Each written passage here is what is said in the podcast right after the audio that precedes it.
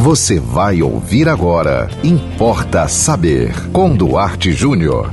As neuroses ajudam a manter os relacionamentos. Importa saber. Primeiro vamos tentar definir um pouco. Em 1893, Freud, o pai da psicanálise, redefiniu o conceito de neurose para fazer referência à forma como as pessoas relacionam-se consigo mesmas e como reagem à vida. A neurose é um dos pontos principais da psicanálise freudiana. Ele acreditava que a angústia e o sofrimento são causados pelo inconsciente. São as perturbações preservadas nele que alimentam esse estado psíquico. Mas eu dizia no começo que as relações são alimentadas pela neurose? Como assim? Sabe aquele casal de velhinhos que você encontra na fila do banco? 50 anos de casado e os dois estão brigando? A velhinha diz assim: Eu falei para você trazer o guarda-chuva e você é muito teimoso e agora vai chover. Aí o velhinho responde, neuroticamente também: Mas você também reclama de tudo.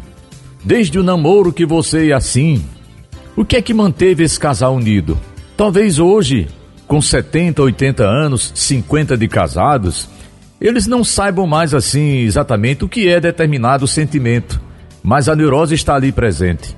Então, aquela reclamação que sua mulher faz quando você chega em casa com os pés sujos de areia, primeiro ela tem razão, porque é uma questão de higiene, porque é ela que vai limpar, e você responde, né?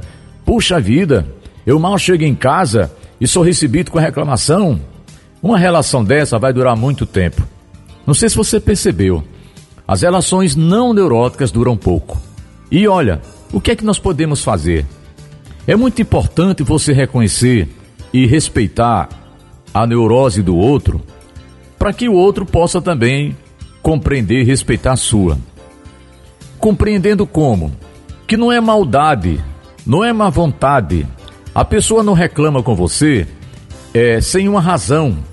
Às vezes é uma razão, claro, como é o caso aqui da sujeira, né? Daquele pingo de xixi que você deixa no vaso. E também razões é, inconscientes do processo neurótico de cada um. Então veja bem, se você compreender isso, você vai ter uma relação mais duradoura, você vai ter um relacionamento muito melhor. E olha, são as neuroses que mantêm as relações. Aí você pode perguntar, mas e quando é que acaba uma relação? Quando acaba a neurose. Preste bem atenção. É muito sério esse sinal que eu vou lhe dizer aqui. Se o outro continuar reclamando e isso não lhe incomoda mais, ou o contrário, se você continua reclamando e a sua reclamação não incomoda mais o outro, infelizmente é porque a relação acabou. A neurose, eu, eu costumo dizer, é, um, é uma fome que precisa de comer e qual é o comer da neurose? A comida da neurose é a neurose que retorna do outro para você.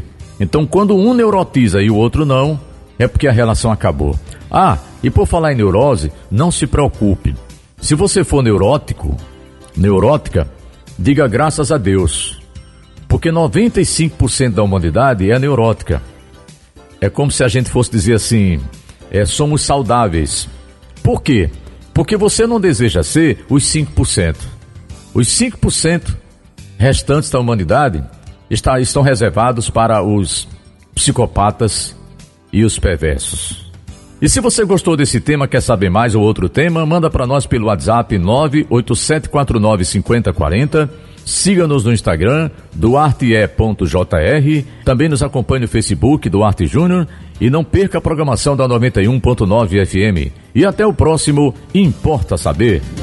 Você ouviu Importa Saber com Duarte Júnior.